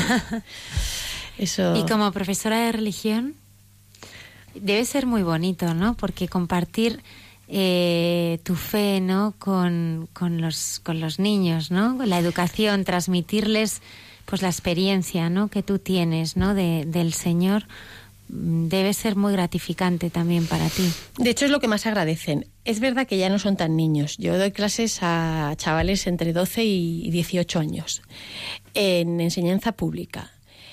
Eh, que la religión pues no está, está bastante denostada. Eh, pero es verdad que como vivimos un mundo tan secularizado y un mundo que no conoce a Dios, porque la gente no quiere a Dios porque no lo conoce, entonces es muy bonito porque en cuanto les muestras la verdadera figura de Cristo, pues resulta que, que da fruto. ¿Cómo es ese Cristo que transmites? Pues mira, yo el Cristo, el Cristo crucificado, el Cristo que, el Cristo que, que, que me ama y que, aunque yo fuese la única en el mundo, habría dado la vida por mí. Y que la ha dado.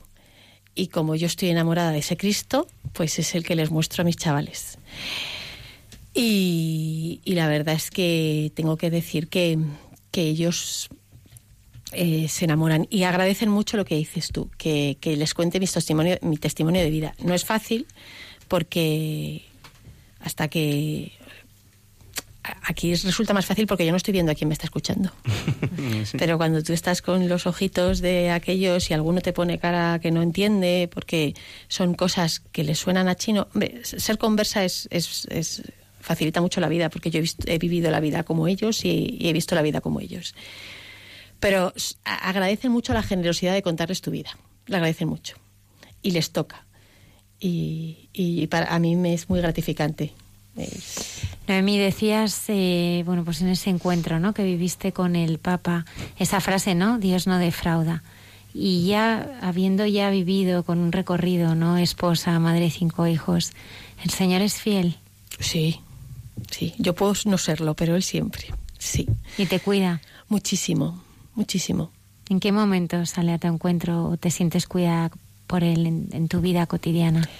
Pues la verdad es que a cada momento en lo sencillo, en, en la sonrisa en, los niños, en, en cómo entro al instituto que, se me pone una sonrisa que no tengo normalmente, es increíble, o sea, que te da una gracia especial en el, pues yo, lo que tú quieras, Señor, en, en esa, la dirección espiritual con don Jaime Bertodano me ha dado el, el lo pequeño, lo pequeño, el, el mirar entre líneas y el estar, el estar abierta a la sorpresa.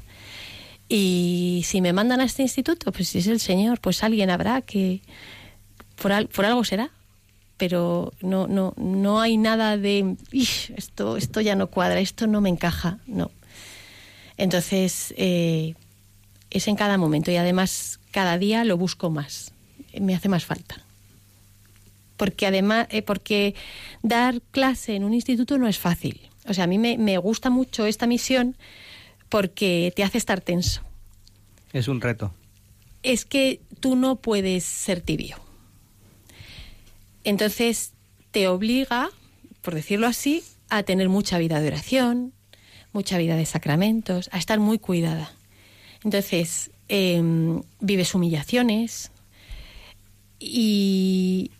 pero es que esas son las que esas humillaciones son las que hacen que luego las clases den fruto. Entonces, eh, yo soy muy feliz. es verdad, ¿no? A veces en, la vida hay también persecución, ¿no? Eh, yo pienso también en el Señor, también a Él le perseguían y no siempre le gustas a todo el mundo. Bueno, yo diría que a veces no le gustas a nadie. Pero, pero bueno, tenemos que ser firmes en, en la fe y dar testimonio de lo que hemos, de lo que hemos vivido como has hecho tú esta noche. Noemí Rey, muchísimas gracias por haber compartido este, este rato con, con nosotros. Eh, te damos gracias, te acompañamos con nuestra oración también en este camino de, de vida. Muchas gracias. Y gracias, el Señor no defrauda. Gracias a vosotros.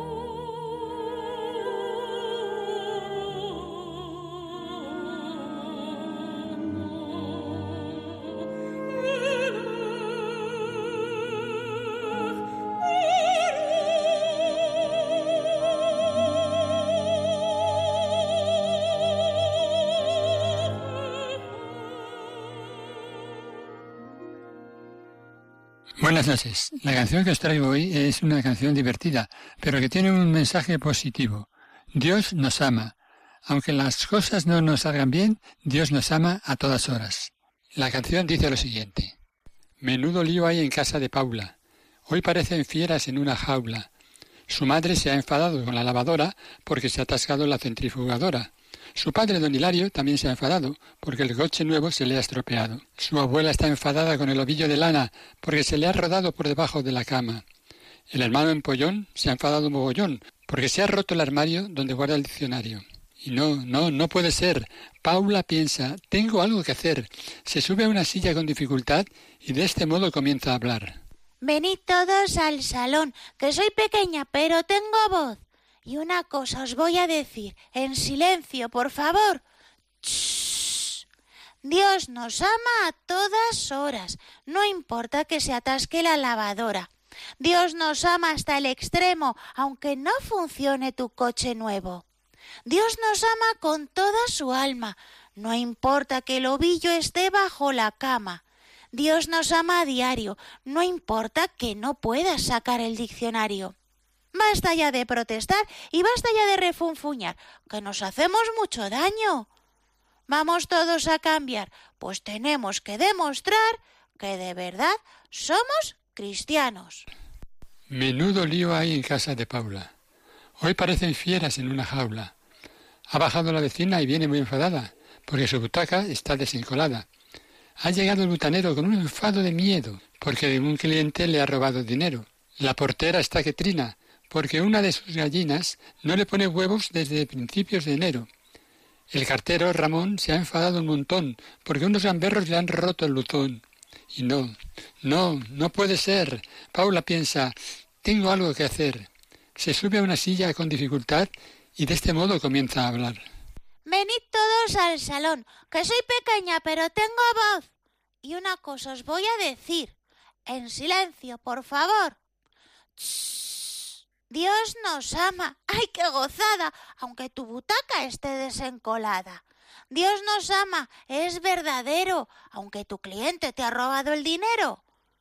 Dios nos ama porque es muy bueno, aunque tu gallina no te ponga un huevo. Dios nos ama en toda ocasión, aunque los gamberros te hayan roto el buzón. Basta ya de protestar y basta de refunfuñar, que nos hacemos mucho daño. Vamos todos a cambiar, pues tenemos que demostrar que de verdad somos cristianos. Menuda fiesta hay en casa de Paula.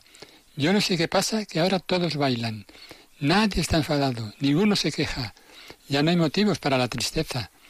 Paula ha conseguido que todo su barrio se haya convertido en un escenario donde reina la alegría, el buen humor y la armonía.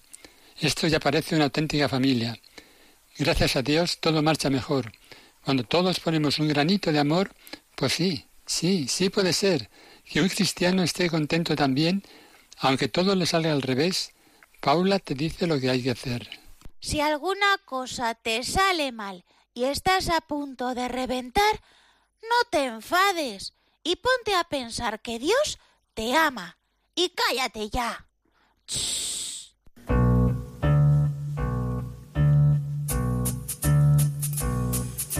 Menudo lío hay en casa de Paula. Hoy parecen fieras en una jaula. Su madre se ha enfadado con la lavadora porque se ha atascado la centrifugadora. Su padre, don Hilario, también se ha enfadado porque el coche nuevo se le estropeado. Su abuela está enfadada con el ovillo de lana porque se le ha rodado por debajo de la cama. El hermano en pollo se ha enfadado mogollón porque se ha roto el armario donde guarda el diccionario. Y no, no, no puede ser Paula piensa, tengo algo que hacer. Se sube a una silla con dificultad y de este modo comienza a hablar. Venid todos al salón, que soy pequeña pero tengo voz. Y una cosa os voy a decir, haced silencio por favor. Dios nos ama a todas horas, no importa que se atasque la lavadora. Dios nos ama hasta el extremo, Aunque no funcione tu coche nuevo, Dios nos ama con toda su alma. No importa que el ovillo esté bajo la cama, Dios nos ama a diario. No importa que no puedas sacar el diccionario. Basta ya de protestar y basta de refunfuñar que nos hacemos mucho daño.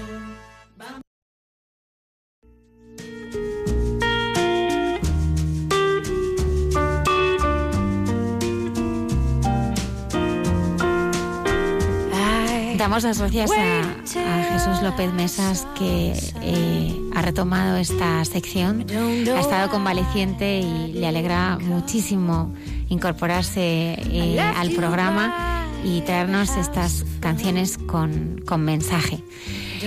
Si leemos dos líneas de un protagonista muy importante esta semana, era muy religioso, muy valiente, era peleón ante las injusticias y disfrutaba de las cosas como un niño.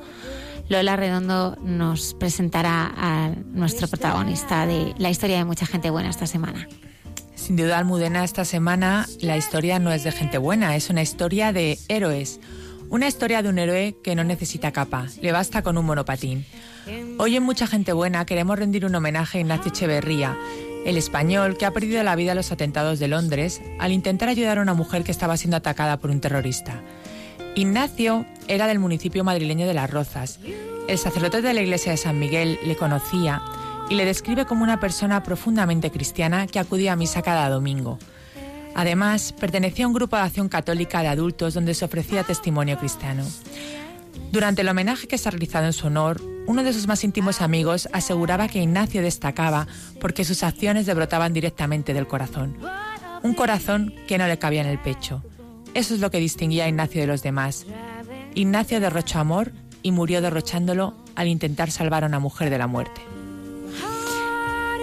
Pues así era Ignacio Echeverría, ¿verdad? Padre Alberto, Padre Isaac, menudo testimonio nos ha dado eh, a todos.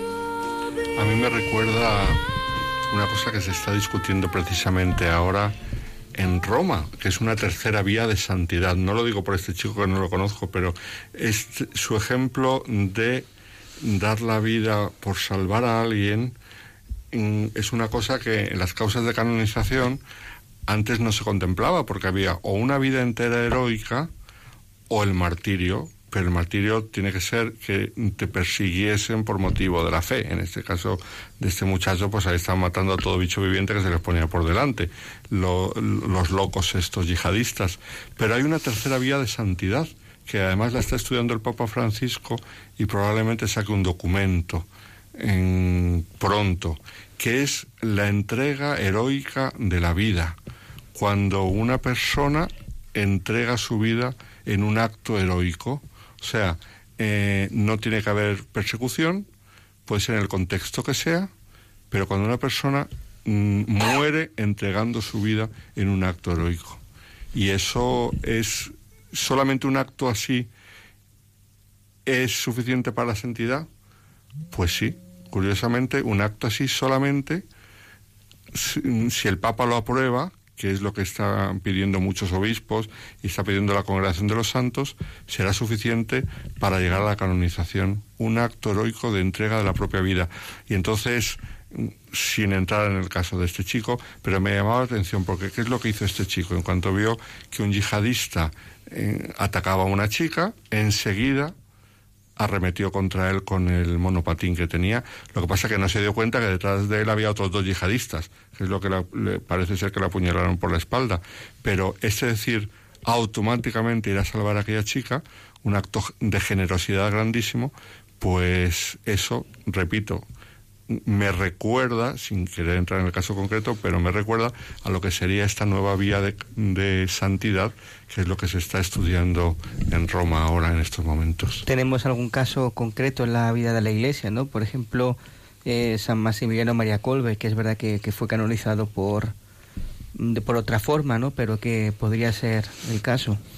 Sí, yo acabo de estudiar una causa de un sacerdote palotino, alemán, el padre Henkes, Richard Henkes, que es muy similar. Él estaba en el campo de concentración de Dachau Es verdad que el contexto es de persecución religiosa, eso sin duda, pero en ese eh, momento en el campo de concentración religiosa, eh, pero en el campo de concentración de Dachau, cuando están a punto de acabarse la guerra y de cerrar el campo de concentración, estalla una, una, es una epidemia de tifus.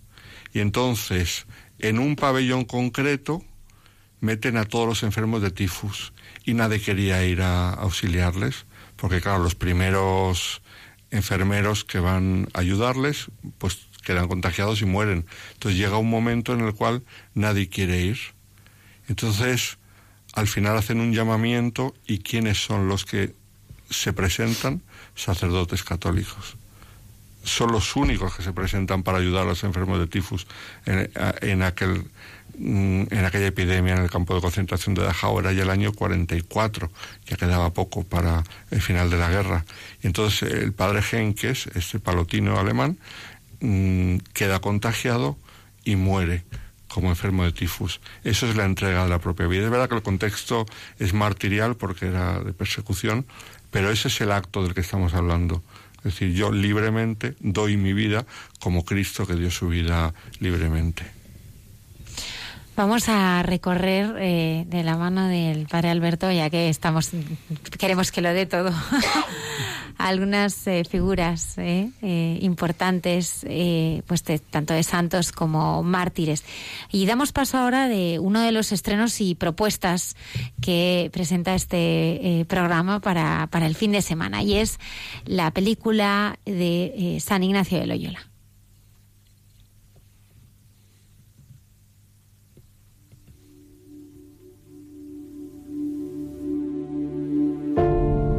¿Cuántos son? 12.000 hombres. Posiblemente más. Pamplona ya está perdida, Loyola. Yo digo que luchemos.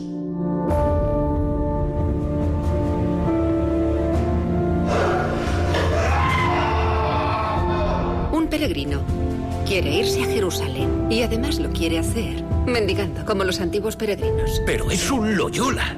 ¿Qué va a decir la gente?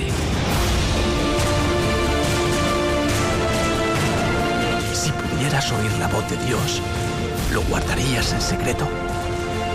¿Sabes de lo que es capaz este consejo? ¿Es que quieres morir? Ya me he enfrentado a la muerte.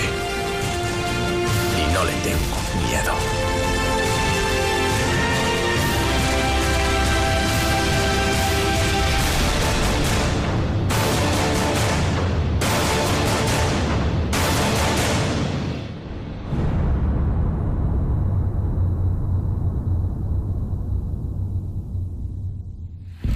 San Ignacio de Loyola, ¿eh? nuestra propuesta para este fin de semana que bueno nos trae Lucía González eh, Barandarián.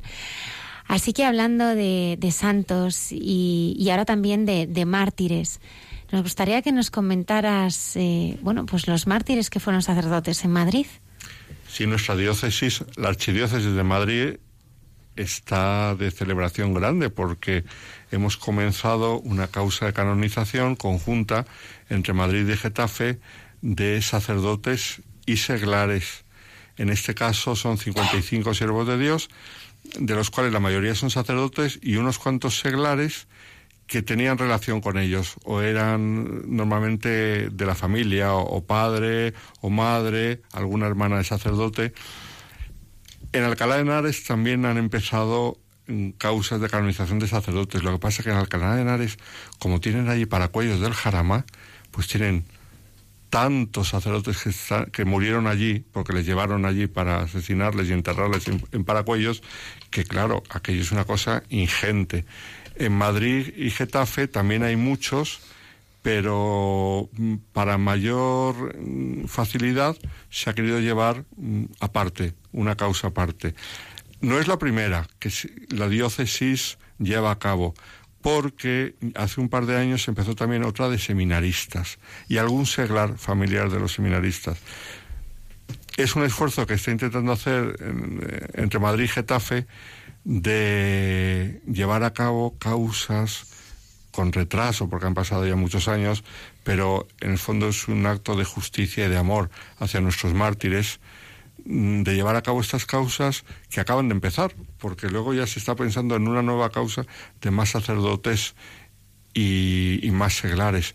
En Madrid, que era el epicentro de la guerra civil, porque aquí era donde estaba el gobierno de la República, hubo tantísima persecución religiosa, religiosos han sido beatificados ya tantos en Madrid y de hecho hay programada una beatificación para dentro de poco, una nueva beatificación. Hace poco fueron beatificados otros benedictinos en la, de la calle San Bernardo y seguirá habiendo, porque en Madrid hubo tanta persecución que entonces es un pozo sin fondo mm, la de cristianos sacerdotes y tantísimos seglares que simplemente por ser de acción católica o por ser adoradores de la adoración nocturna de cualquier eh, grupo de aquella época que fueron asesinados.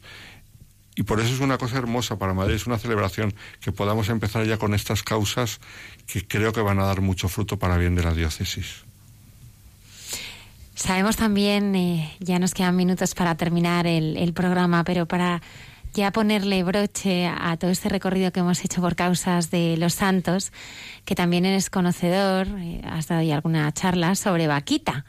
¿Qué dos cosas podemos eh, resaltar de, esta santa?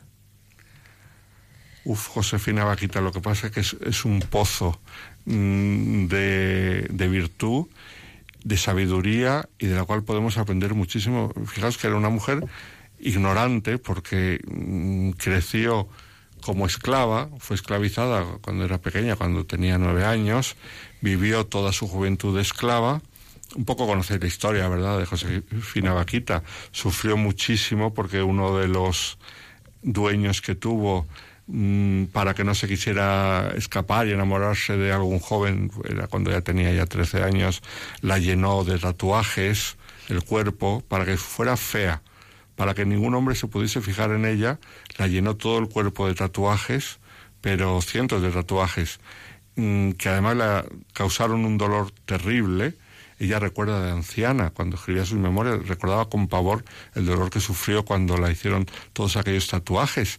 Y todo eso era para, para que fuera fea. Y ahora, Hoy en día han cambiado los criterios de belleza. Algunos se llenan de tatuajes creyendo que son muy guapos, pero en fin, mm, cada uno con su gusto va bien servido. Pero a, Vaquita la llenaron de tatuajes para que fuera fea. Y, y sin embargo, después el Señor tuvo misericordia de ella. Su siguiente dueño ya era un italiano con este italiano que era cristiano, no era un gran practicante, pero era cristiano, ella descubrió lo que era la dignidad humana. Fijaos qué curioso. Por primera vez fue tratada como un ser humano.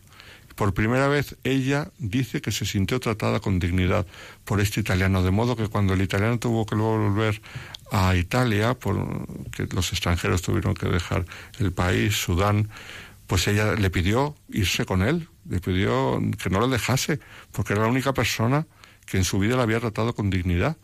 Y ya en Italia conoció el cristianismo, se hizo religiosa. Como era una mujer muy ignorante, pues siempre hizo trabajos muy humildes de portera, ayudar en la cocina, cosas por el estilo. Sin embargo, al final de su vida, cuando escribió las memorias, es tan impresionante leer lo que ella pone, que dice, mm, si yo me volviese a encontrar a aquellos mm, traficantes de esclavos que me secuestraron y me esclavizaron, me arrodillaría y les besaría las manos, porque gracias a ellos, sin que ellos lo supiesen, gracias a ellos, yo un día llegué a conocer a Jesucristo.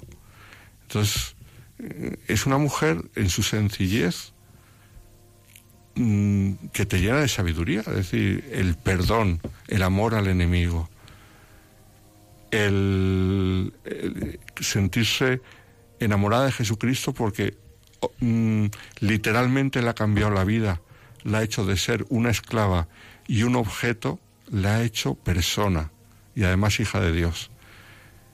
La vida de Josefina Vaquita creo que debería ser conocida por la gente, es una gran desconocida, eh, pero creo que su vida no te cansas de aprender de la vida de esta santa, como en general de la vida de todos los santos. Volverás. bueno. Ha terminado ya el tiempo que tenemos para estar con todos ustedes. Muchas gracias, Padre Alberto Rollo. Gracias, Noemí Rey, por haber compartido esta noche con nosotros. Gracias a vosotros. Lola Redondo. Buenas noches. Luis Díaz y Padre Isaac Parra. Qué bonito programa, Almudena. Hoy podemos irnos con la certeza de que podemos ser santos. Hacer extraordinario lo ordinario. Hasta el próximo programa. Estaremos aquí puntuales a nuestra cita en Mucha Gente Buena en directo el próximo viernes. Gracias.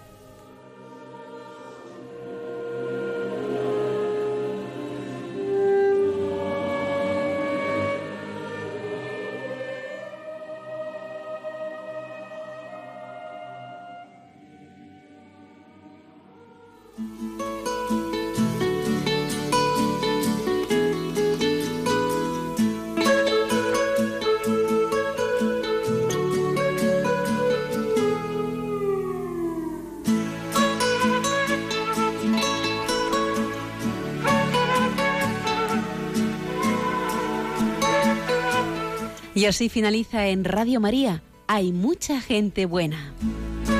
Un programa dirigido por Almudena Delgado.